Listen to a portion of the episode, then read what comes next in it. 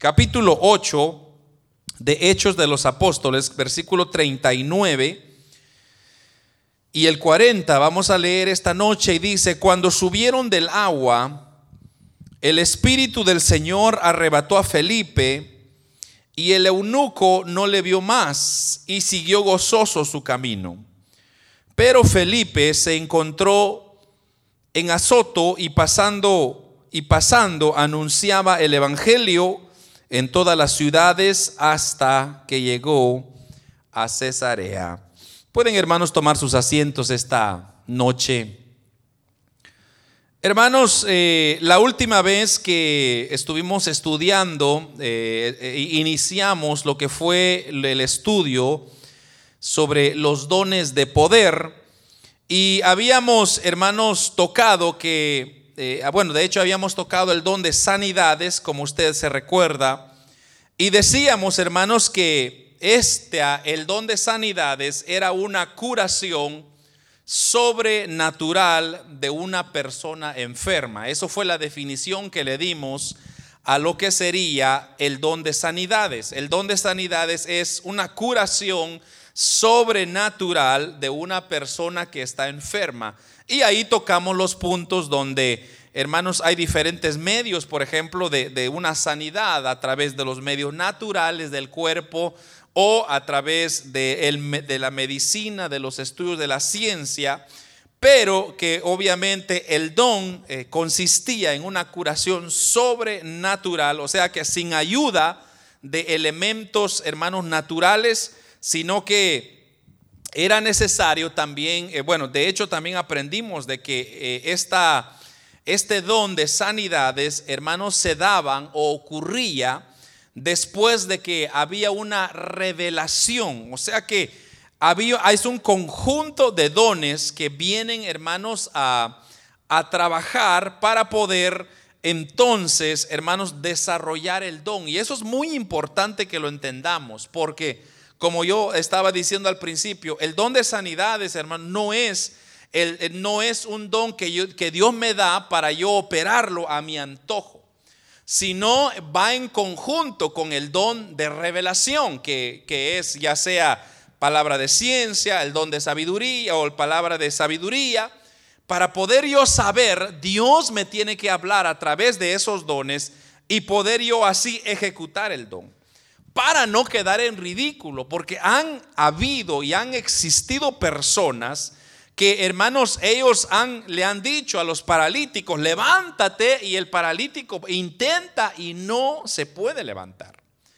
Y ahí, hermanos, hay una controversia tremenda porque inclusive hay evangelistas y todas estas personas que con nombre, que no quiero ni mencionar sus nombres, pero que hacen cruzadas y hacen que la gente se levanta y, y pero eso es una farsa porque a veces les pagan a las personas para poder a hacer el show, digamos, pero de que haya algo ahí sobrenatural sería bien difícil. ¿Por qué, hermano? Porque el don de sanidades tiene que venir con una revelación de parte de Dios. Entonces, así estudiamos, se recuerda el cojo al que estaba sentado enfrente a la iglesia, eh, la hermosa, se recuerda. Eh, hermanos, ¿cuántas veces no habían pasado ellos por ahí y Dios no había dicho que los, sanara o lo levantara, sino que pasaban hasta que Dios le reveló a Pedro a través del don de, revelación.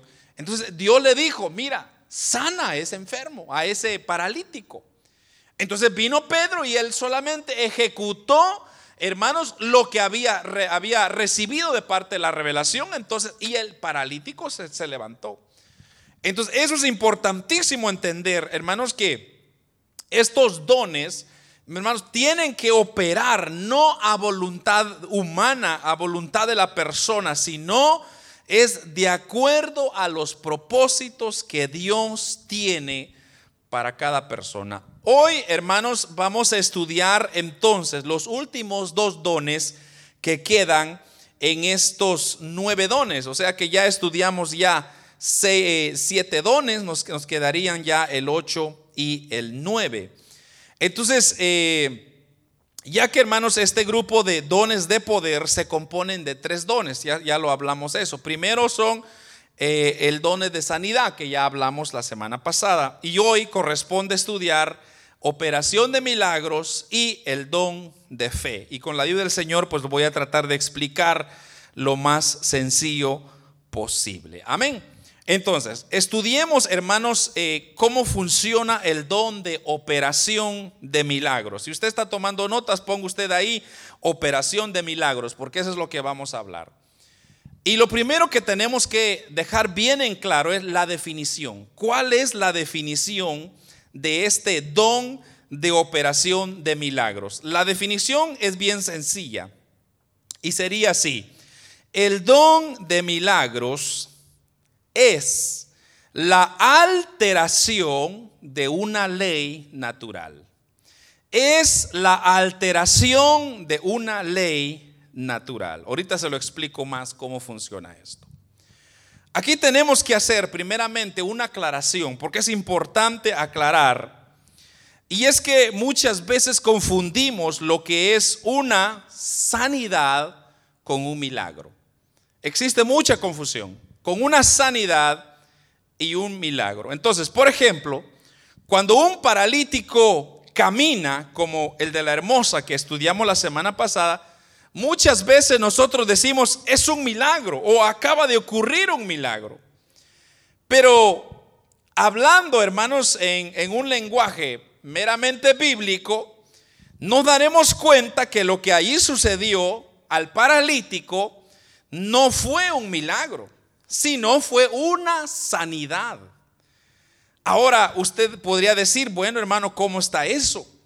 Si es que la persona, hermanos, eh, no podía caminar, pero ahora puede caminar. Entonces, ¿cómo eso no es un milagro? Porque un milagro es una alteración, repito ese término, es una alteración a una ley que es natural. Entonces, para que caiga o, encaje sobre, un, milagro, entonces tendría que caer sobre una alteración de una ley natural. Ahora, cuando eh, el mundo físico donde vivimos tiene sus propias reglas, tiene sus propias leyes, sus propias normas que Dios ha diseñado. Ahora, cuando, hermano, una de estas leyes que Dios ha dejado es alterada, es ahí donde se produce el milagro. Y mire, vamos a leer una vez más los versículos que yo leí al principio. Versículo 39, dice así la palabra del Señor. Cuando subieron del agua, el Espíritu del Señor arrebató a Felipe y el eunuco no le vio más y siguió gozoso su camino. Pero Felipe se encontró en Azoto y pasando anunciaba el Evangelio en todas las ciudades hasta que llegó a Cesarea. Aquí, hermanos, se nos describe lo que debería ser un milagro. Entonces, ¿cómo, cómo funciona? Hermanos, primeramente veamos eh, que la palabra del Señor está hablando de este Felipe, que se encontró con un etíope y que este eh, etíope, eh, perdón, Felipe le habló de Cristo, le venía explicando, si usted comienza desde el versículo 26, ahí comienza esa historia donde Dios, el Espíritu Santo le dice a Felipe, acércate a ese carro él se acerca, ahí era un etíope, y comienza él a explicarle la escritura y luego lo bautiza en agua. Pero mire, aquí está el milagro. Ahora, el milagro se produce cuando lea usted bien la escritura. Dice, dice ahí, cuando subieron del agua, el Espíritu del Señor, ¿qué dice? Arrebató a Felipe. Y luego dice, Felipe se encontró en Azoto. Ahora, nótese usted bien lo que está pasando. Recordemos que Felipe se encontraba con el etíope en camino a Jerusalén. A Gaza era la ciudad donde ellos querían llegar, el cual básicamente era un desierto. Y hermanos, desde Gaza hasta Azoto hay una distancia de 32 kilómetros. O sea que Azoto está 32 kilómetros norte de Gaza.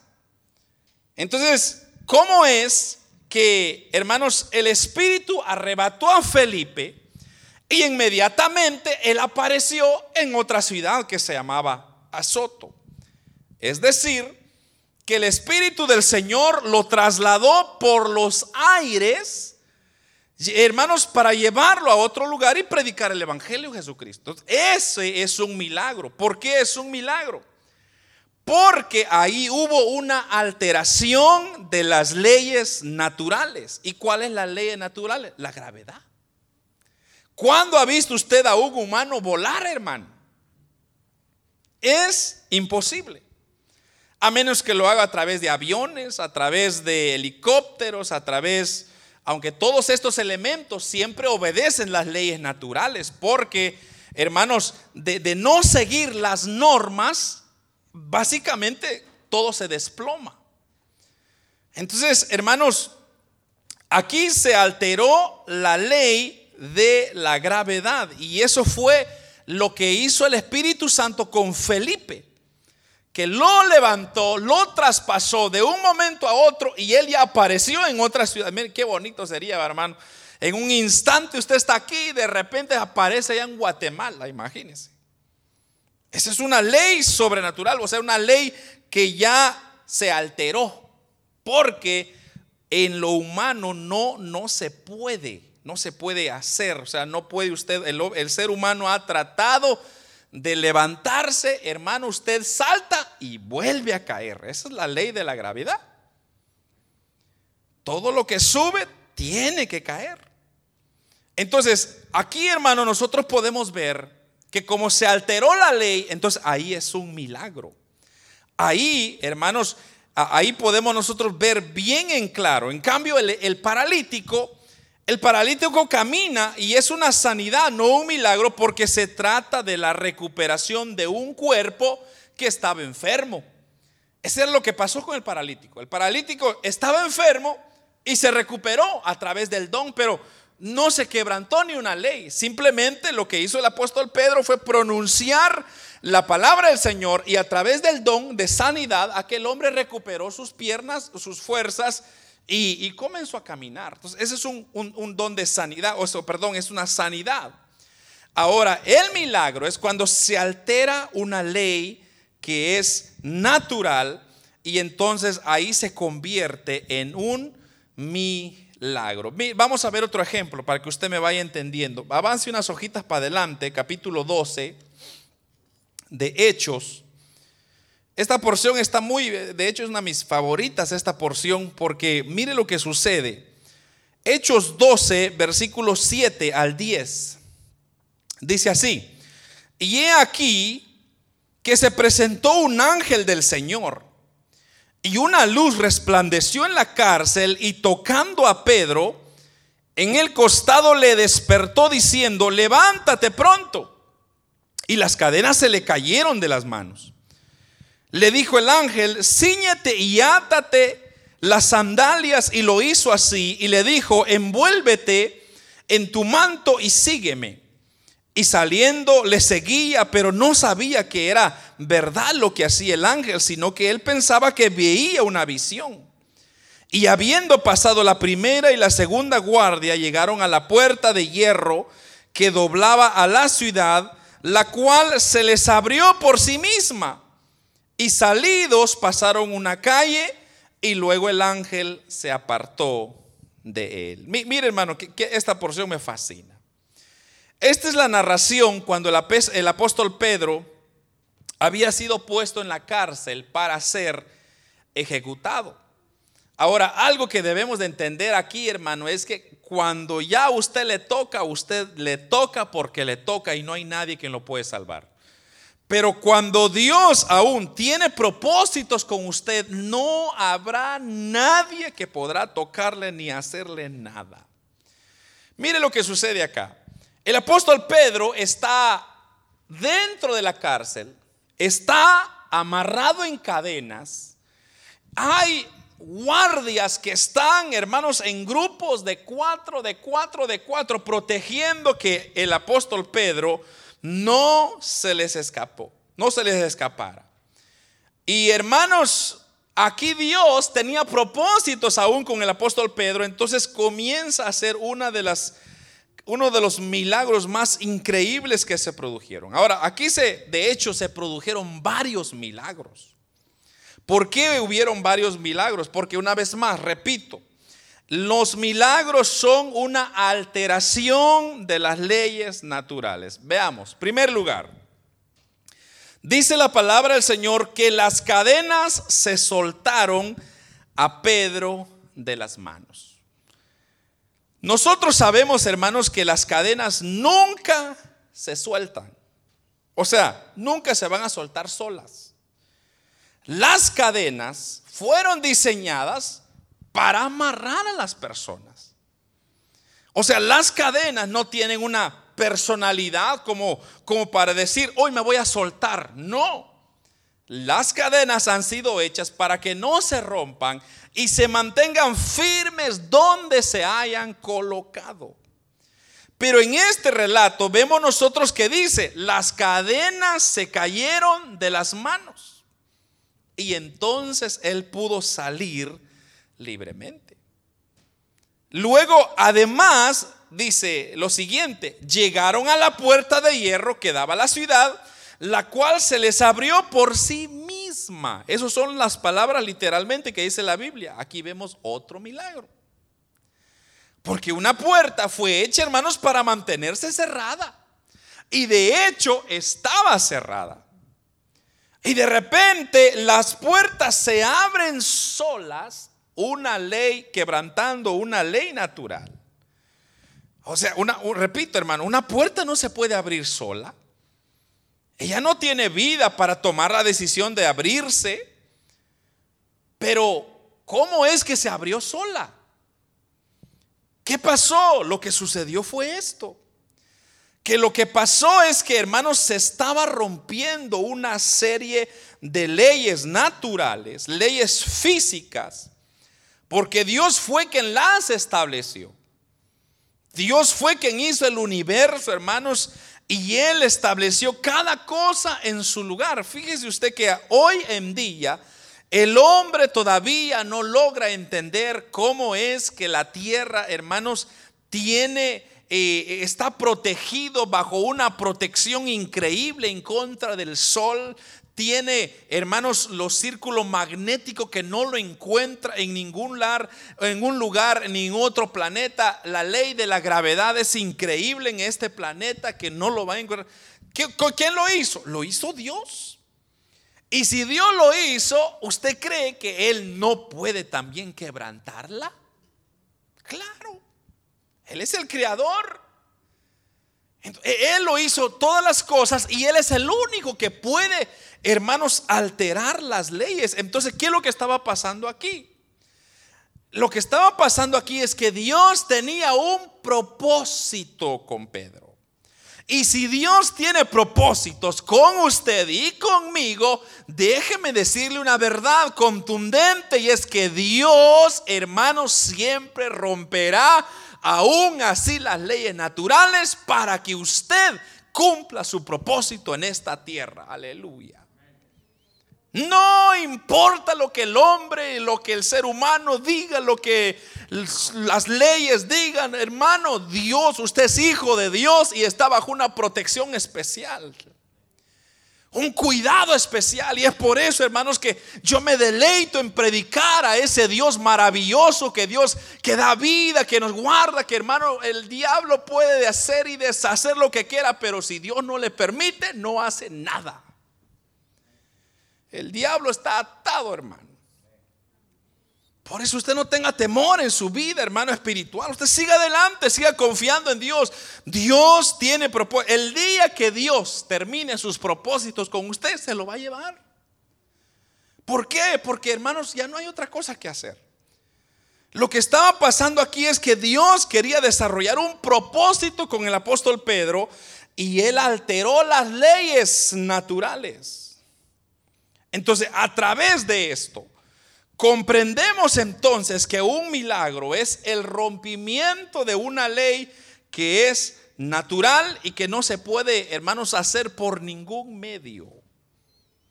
Entonces, ¿se recuerda usted otro ejemplo que le voy a dar? Y este se va a recordar usted bien fácil. ¿Se recuerda usted de nuestro Señor Jesucristo, el caso de nuestro Señor Jesucristo cuando caminó sobre las aguas? ¿Eso fue, fue un milagro que fue? Claro que fue un milagro. ¿Por qué? Porque Él quebrantó una ley que es natural. Entonces, hermanos, hemos estudiado que, o en la escuela, nos han enseñado que se dice que un cuerpo que desplaza una cantidad de agua menor a su propio cuerpo debe hundirse. O sea que en otras palabras, si usted, hermanos, comienza a caminar sobre las aguas, ¿qué va a pasar con su vida? Usted se va a hundir. Esa es la regla natural. No ha habido nadie que ha podido vencer eso. El hecho de que hay gente haciendo videos que miren cómo camino sobre las aguas, ponen vidrio encima y están caminando encima, pero esa es una farsa. Pero la ley natural nos dice que desplaza, hermanos, se debe desplazar una cantidad de agua menor al propio del cuerpo y eso nos hunde. O sea, si usted, hermanos, se hunde porque usted tiene un pesor mayor. Ahora, explíqueme usted cómo es que nuestro Señor Jesucristo no se hundió. ¿Cómo es que él estaba caminando? Porque lo que estaba sucediendo es que él es el creador de todas las leyes del universo. Y él puede cambiarlas y modificarlas como él así desea. Por eso se constituye en un milagro, hermano. Por eso se recuerda a Pedro. Este Pedro me fascina, hermano, que este Pedro muy atrevido. Viene el apóstol Pedro, Jesús, ¿eres tú? Sí, hijo, yo soy. Dib que yo camine sobre el agua. Y él comenzó a caminar sobre el agua como que fuera un campeón. Y él dijo, ah, miren muchachos, yo sé caminar sobre las aguas. Cuando diciendo estaba eso y ¡pum! que se va para abajo. Y comienza a gritar, ayúdame Señor porque me estoy hundiendo. Pero ¿qué pasó? Porque él obviamente estaba en otras intenciones. Él quería impresionar a las chicas que estaban por ahí. Y Dios dice, no, no, no, hijo, es que no, no, el don no sirve para eso, el don sirve para que Dios se glorifique. Entonces, hermanos, el Señor no estaba ahí para que, como diciendo, mírenme muchachos, yo camino sobre las aguas. No. Él lo que estaba demostrando a sus discípulos era que cuando el mar era recio, la, la tormenta era recio, Él siempre iba a estar ahí. Y hermanos, y es que y eso es lo que pasó. Él alteró una ley que, hermanos, la ley que, que nos, nos indica de que lo natural ahora Él lo puede controlar o lo puede alterar para constituir uno de los milagros más increíbles en la vida de nuestro Señor Jesucristo. Ahora, al igual que los dones de sanidades, este don eh, no actúa al antojo de la persona que la posee, sino de acuerdo a la voluntad de Dios. Es por eso, hermanos, que el don de operación de milagros siempre va acompañado también de algún don de revelación. O sea, igual como el don de sanidades, tiene que ir además con un don de revelación. En otras palabras, no va solo. O sea, lo que quiero decir es que el don de operación de milagros, hermanos, no significa que yo puedo hacer milagros cuando yo quiera, como yo quiera, transformar el agua en vino, caminar sobre las aguas, volar por los aires, hacer mi propia voluntad. No. El don no es para eso, porque no es para jactancia del hombre, no es para que el, digan, miren, el, santo evangelista o, lo que sea, o apóstol, lo que quiera ponerse. Miren, no, no es para que el hombre sea exaltado, es para que Dios sea exaltado.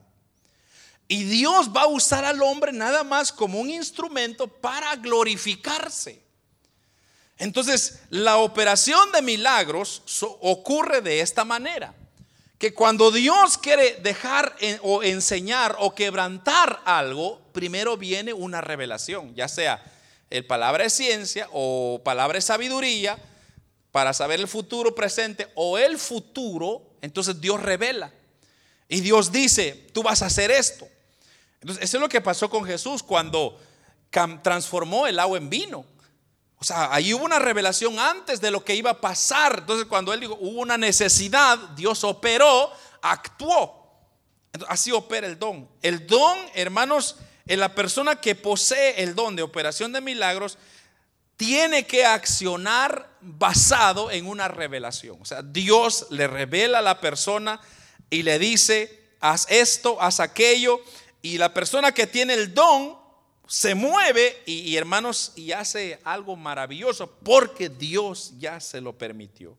Así que de esa manera, la persona que posee el don de operación de milagros no pueda quedarse en ridículo, sino que anda de acuerdo a esas instrucciones que el Señor inspira por su Espíritu Santo. Yo he estado escuchando ahí algunas personas que están hablando de de los dones y hay una mala interpretación, porque hermanos, usted puede tener el don, pero repito hermano, cuando usted quiere o ejecutarlos, no funciona, aunque usted tenga el don, porque los dones no son para manejarlos cuando yo quiera, es cuando Dios quiera. Para eso es. Entonces, hay personas que dicen, es que yo tengo el don de sanidades porque le puse manos a un perrito y el perrito revivió. Hermano, ¿qué propósito hay ahí? ¿Qué, quería glorificarse Dios? Los testigos que vieron ahí tenían, o sea, tenía propósito el revivir un perrito, por ejemplo. Eso es lo que hay que notar. Que los dones que Dios nos da no son para que yo ande, hermanos, jactándome y ahora ponga, miren, eh, en un cartel grande, el, el, gran evangelista con el poder de sanidades. No, hermano, yo podría tener, pero si Dios a mí no me dice que va a sanar a alguien, hermano, yo puedo llorar gritar y zapatear y no se sana la persona. Pero si Dios tiene un propósito y Dios quiere sanar a alguien, Dios me dice, Dios me revela, yo tengo el don, pongo las manos o oro y hermanos, esa persona se levanta y el nombre de Cristo es glorificado. Ese es el punto. Ahora, hablemos, espero hermanos que eso haya quedado claro. Ese es el don de milagros. Y repito, solo así rapidito, el don de milagros es diferente al de sanidades, porque el don de milagros es la alteración de una ley natural y el don de milagros básicamente, hermanos, es simplemente Dios glorificándose a través de algo que no puede suceder con medios de medicina, de ciencia, sino que es algo sobrenatural de Dios levantando a una persona enferma. Hablemos ahora, hermanos, el don de fe, que sería entonces el, siguiente don. Eh, en torno, hermanos, a este don de fe, se ha especulado eh, una manera muy errónea también y que debemos de entender que hermanos, los dones no es nada más que el compartir que Dios hace de diferentes elementos. O sea que Dios comparte con el humano diferentes elementos para, para demostrar que Dios es Dios. Entonces, al hablar de los dones de revelación, hermanos, decíamos que es un conocimiento que Dios compartía a su iglesia. Recuérdese usted que los dones, y si usted no se recuerda, ahí están, hermanos, en nuestra página, en Facebook quedan grabados, en YouTube están grabados, en SoundCloud están grabados, para que usted se beneficie, pero debe de usted entender claro que los dones de revelación son es Dios compartiendo su conocimiento con la iglesia. Ya, ya dijimos, ¿verdad? Que es eh, palabra de ciencia, palabra de sabiduría, discernimiento de espíritus, eh, y esa categoría fue la primera que estudiamos. Los dones de palabra eh, era a su vez un compartir de los mensajes hablados que Dios quería enviar a su iglesia. Por eso que los dones de palabra son los que se ven más seguidos aquí en la iglesia. Porque, hermanos, ahí está el don de hablar en lenguas, de interpretación de lenguas, se recuerdan, ¿verdad? Ya, ya hablamos de todo eso. Ahora, eh, estamos hablando de los dones de poder, que de igualmente, hermanos, eh, es compartir las obras que Dios hace sobrenaturalmente. Entonces, ahora, cuando hablamos del don de fe, debemos entender que es la fe de Dios que se comparte con un creyente. Voy a repetir eso. El don de fe es aquello que es la fe de Dios que se comparte con un creyente, porque Dios tiene fe. ¿Y cómo no habría de tenerla, hermano, si Él mismo es Dios? O sea que Dios es la fuente de toda fe. Entonces, ¿cómo no, cómo no habría Dios de tener fe? Porque Dios se conoce a sí mismo Dios sabe, hermanos, que para Él no hay nada imposible. Y por lo tanto, la fe de Dios es tan infinita y es tan perfecta que nosotros ni siquiera pudiéramos imaginar que existe tal fe. Pero de que Dios tiene fe, tiene fe. Ahora imaginémonos, hermanos, que los hombres, cuando actúan por medio de la fe, logran cosas grandes, inmensas, cuanto más ahora no lograríamos con la fe de Dios. Eso es exactamente el don de fe. Cuando Dios comparte su fe con el hombre, entonces el hombre que tiene el don de fe lo recibe de tal manera que experimenta una convicción y una seguridad de las cosas por venir que para él ninguna cosa podría resultar imposible. En otras palabras, la fe es la habilidad sobrenatural por la cual, hermanos, el Espíritu Santo hace que un creyente tenga la fe necesaria para creer en lo que es imposible. Miren, veamos Mateo. Vámonos a Mateo en el capítulo 17, versículo 20. Esta porción es muy conocida. Mateo 17, 20. Dice así, Jesús le dijo, por vuestra poca fe, porque de cierto os digo que si tuvierais fe como un grano de mostaza, Diréis a este monte, pásate de aquí allá y se pasará. Y nada será imposible. Voy a leerlo una vez más porque no lo leí como tendría que haberlo leído. Jesús le dijo, por vuestra poca fe, porque de cierto os digo que si tuvierais fe como un grano de mostaza, diréis a este monte, pásate de aquí allá, y se pasará y nada os será imposible, nada os será imposible. Hermanos, esto se podría, aquí vemos, perdón, cómo el Señor está diciendo, si nosotros tuviéramos una fe, aunque así fuera de mostaza, o sea, algo tan pequeñito como ese grano de mostaza, podríamos decirle a un monte, quítate de aquí pásate en este lado.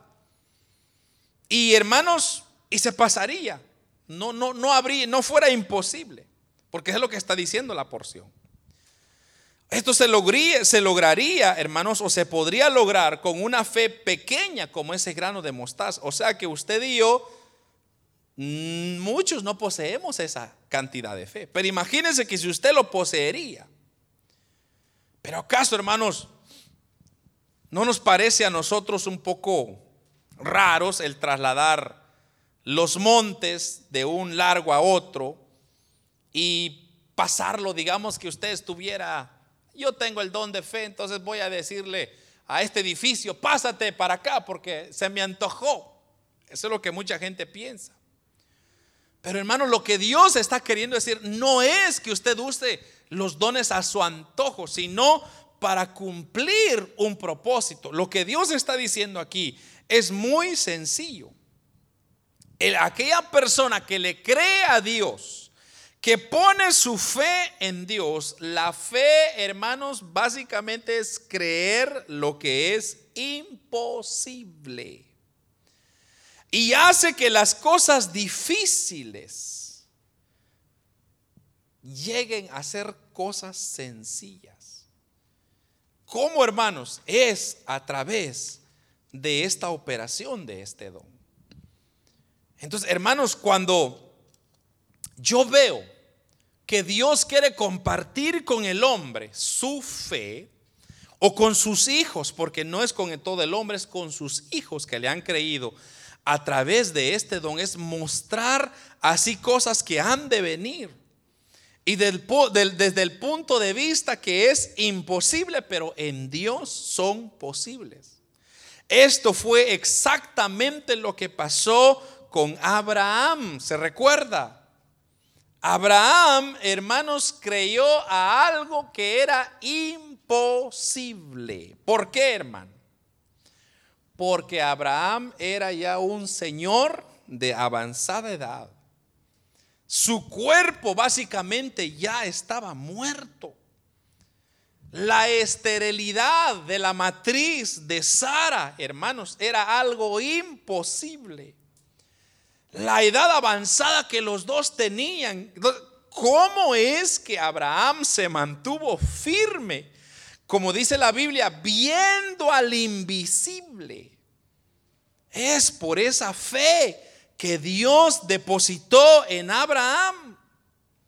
El Señor le honró cumpliendo la promesa que le había dado, pero fue porque Abraham le creyó plenamente a Dios. Ese granito ese granito de mostaza, él ejecutó su fe.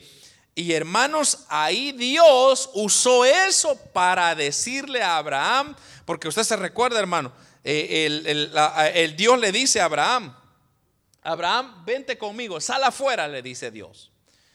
Y hermanos, cuando Abraham levanta la mirada y, Dios le dice, cuenta las estrellas que están en el firmamento. Y comienza Abraham, uno, dos, tres, cuatro. No, hombre, Señor, ¿cómo voy a contar? Pues así va a ser tu descendencia. Ahora imagínense que le digan a usted eso. Así va a ser tu descendencia, no se va a poder contar. Y hermano, creer eso. ¿Cómo es que él lo pudo creer? Es a través de de la fe. ¿De cuál fe? La fe que depositó Dios en Abraham.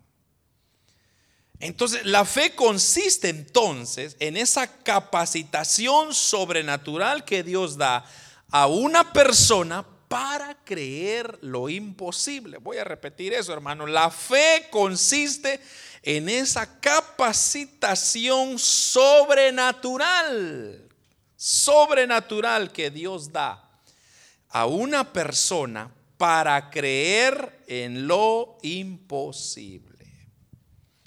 Al igual que los otros dones de poder, este don de fe, hermanos, no actúa solo, sino que siempre actúa de acuerdo o ligados a un don de revelación, de igual manera. Y es por eso, hermanos, que sobreviene el don de fe porque Dios primero muestra lo que hará en una persona.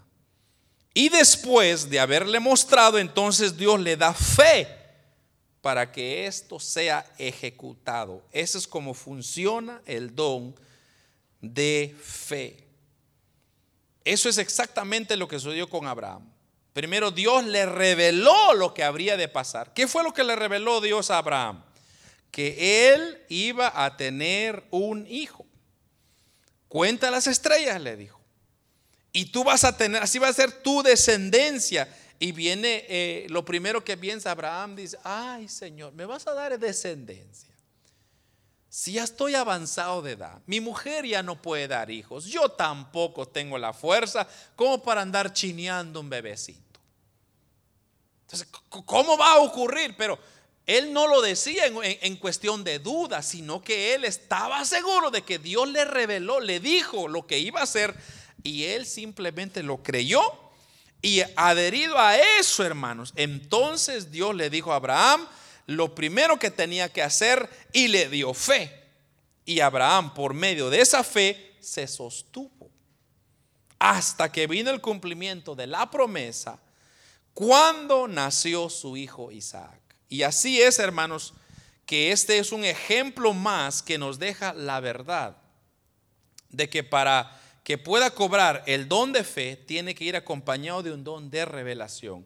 Aquí es donde completamos lo que sería el don de fe.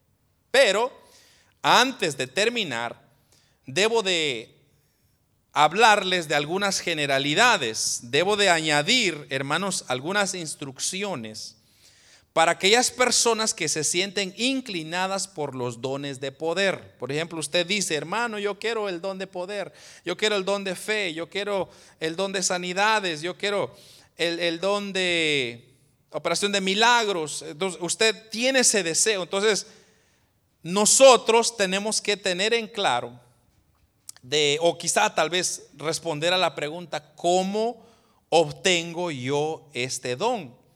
Entonces aquí están algunas generalidades que quizás le van a poder ayudar. Hay tres cosas que le quiero compartir antes de finalizar. Lo primero es procurar primero tener los dones de revelación. Es lo primero que tenemos nosotros que hacer. Si usted quiere este don o estos dones de poder, usted primeramente debe de tener los dones de revelación, como ya lo he dicho a lo largo de este estudio y lo he repetido un montón de veces para que no se le olvida. Entonces, para que pueda venir los dones de poder o para que estos puedan actuar, se hace necesario primero que la persona reciba primero los dones de revelación. Es lo primero que usted tiene que adquirir. Porque los dones de poder siempre actúan junto con los dones de revelación. O sea, van en conjunto. Entonces, el primer paso será que la persona procure tener los dones de revelación. Y hermanos, eh, esos dones de revelación, le repito, son palabra de ciencia, que es la revelación de Dios de hechos pasados y presentes. Eso es la revelación, eh, palabra de ciencia. Luego está el don de palabra de sabiduría, que es la revelación de Dios de hechos futuros. Y luego está el don de discernimiento de espíritus, que es la revelación sobre qué espíritu es lo que está operando. Entonces, al poseer cualquiera de estos dones de revelación, ya la persona ha dado el primer paso para la aceptación de los dones de poder. Eso es lo primero. Lo primero es procurar los dones de revelación. Segundo lugar, siendo que los dones de poder son dones donde, hermanos, eh, se necesita ejercitar la fe de la persona, entonces esta fe debe de ser alimentada. Para que esta fe debe de ser alimentada, entonces debe de haber un conocimiento en las escrituras, hermano. Ese es lo segundo que hay que hacer. Como se necesita fe para operar estos dones de poder, usted necesita aumentar la fe. ¿Y qué dice la Biblia? La Biblia dice, hermanos, que la fe viene por el oír. ¿El oír qué? La palabra de Dios. Entonces es la palabra que viene a fortalecer la fe del individuo. Y hermanos, entonces es a través de estudiar la palabra, leer palabra, escuchar palabra, entonces, eso es la forma, hermanos, como nosotros debemos de ejercitar. Siendo que los dones de poder son un ejercicio de la fe, el creyente, hermanos, entonces debe de estudiar, de alimentarse, de, de descubrir qué es lo que dice la palabra de Dios. Porque si usted no lee la palabra, entonces no va a haber fe. Recuérdese que ahí viene la fe. Por oír, leer, oír, leer, oír, leer. Entonces, ese segundo elemento le va a dar a usted ese segundo paso para poder recibir los dones de poder. Repito, primer lugar es buscar los dones de revelación. Segundo paso es ejercitar la fe. ¿Cómo lo ejercita la fe? Escuchando la palabra. Entonces, repito, lo que dice la Biblia es que la fe viene por el oír y el oír la palabra de Dios. Entonces, fortalecer la fe con la palabra de Dios. Y en tercer lugar, que creo que usted ya lo sabe, es necesario llevar una vida profunda en oración. Esto es muy importante. Recordemos, hermanos, que en una oportunidad eh, Jesús recriminó a sus discípulos su falta de fe. ¿Y qué fue lo que le dijo Jesús que, hermanos, les había hecho falta? Eh, Jesús les dijo, ustedes no han podido hacer nada porque este género solo sale con ayuno y oración. Eso es importante. Entonces, es obvio que a través de la oración y el ayuno, la vida de la persona se fortalece y la fe crece y al tener una fe muy amplia, entonces se hace más fácil el ejercicio de estos dones de poder. Así que por lo tanto, hermanos, eso sería un actuar positivo para alcanzar los dones de poder. En primer lugar, procurar los dones de revelación. Segundo, escudriñar las sagradas escrituras. Tercero, consagrarse más a Dios a través de la oración y el ayuno, la cual hará nuestra fe se vaya desarrollando, vaya creciendo y de esa manera podamos favorecer, hermanos, a otras personas a través de los dones que Dios otorga. Esto sería, hermanos, las generalidades que usted debe de aplicar para todos los dones. Y Dios ha dejado los dones para usted y para mí. No son para otro tiempo, no, es para todo aquel que lo anhela. Pero repito, grábese bien esto, hermano. Dios no se lo va a dar si usted, uno, no está preparado. Segundo, si usted es un poco egoísta y quiere como que sacar pecho, ¿verdad? Y, reconocer, ser reconocido en el mundo entero. Miren, el fulano de tal. No, Dios no quiere nada de eso. Lo que Dios quiere es que usted mantenga su humildad, su sinceridad. Pero hermano, cuando usted le llamen a orar, hermano, y ponga manos sobre los enfermos, los enfermos se sanan y usted pone el nombre de Cristo en alto, eso es lo que a Dios le agrada. Pero si usted va a ir, ah, mírense esa no porque es que yo hice algo. Ay, olvídese que va a estar ahí. Entonces, habiendo haber estudiado, hermanos, esta tercer don, entonces cerramos lo que serían los dones del Espíritu Santo. Yo espero, hermanos, que haya quedado claro. Eh, he procurado hacerlo lo, más sencillo posible, porque como repito, hay una mala interpretación mucho de los dones. Y le digo, hermanos, yo he escuchado, lo he escuchado con mis propios oídos, lo que otras personas están diciendo de los dones y no son así.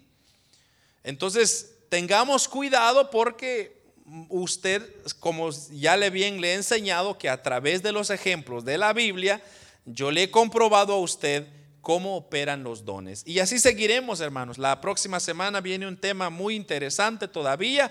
Yo espero que no se lo pierda. Y le repito, hermanos, que todos estos temas están quedando grabados en el Facebook, en el YouTube, en, el, en nuestra página restauracionedmonton.ca. Ahí hay una sección de mensajes, hay todos los mensajes que se prediquen acá, ahí los estamos subiendo para que usted tenga eh, material, hermano, y yo le motivo, busque los dones, hermano. Una iglesia que no tenga dones es una iglesia triste. Es una iglesia apagada. No podemos estar apagados. Hermano, usted y yo tenemos a un Dios vivo. ¿Cómo vamos a estar muertos cuando Dios es un Dios vivo? Entonces, la iglesia, la dinámica de la iglesia es, hermanos, hacer milagros. Usted se recuerda Hechos de los Apóstoles, cómo comenzó la iglesia, haciendo prodigios y milagros. Pero repito, no para, ver, para exaltar el nombre del fulano de tal, sino era para que Cristo se glorificara. Los impíos creyeran, hermano, que Dios era real y Dios estaba obrando una obra sobrenatural. Hermano, por eso, gracias a Dios, hoy en día tenemos evangelio. Si usted y yo no echamos a andar estos dones, no va a haber iglesia el día de mañana. Porque a través de estos dones, la gente que no conoce a Dios llega al conocimiento. Porque dice, yo quiero conocer a ese Dios que levantó a ese paralítico. Yo quiero conocer a ese Dios que, que, le enseñó a este hermano que venía en el futuro y si algo sucedió y fue real lo que dijo. No como aquellas personas que andan adivinando. El fin llegó, ya versión 20, ya. Y ya sabemos, hermanos, que ya llegó el fin del mundo. Ya sabemos que ya estamos al final, eso es obvio, no necesitamos que nos lo digan. Lo que necesitamos es ver milagros en la iglesia, dones que se estén ejecutando, porque eso es lo que le da vida a la iglesia. Amén y amén. Yo espero, hermano, que usted se emocione por tener alguno de estos dones. Yo le estoy pidiendo al Señor que me regale unos. Ya hay unos dones acá pero queremos más porque necesitamos, hermanos, que el nombre de Cristo sea glorificado. Amén. Oramos, hermanos, póngase de pie si es tan amable conmigo. Y démosle gracias a Dios, hermanos, por haber culminado este estudio. Padre que estás en el cielo, te damos gracias.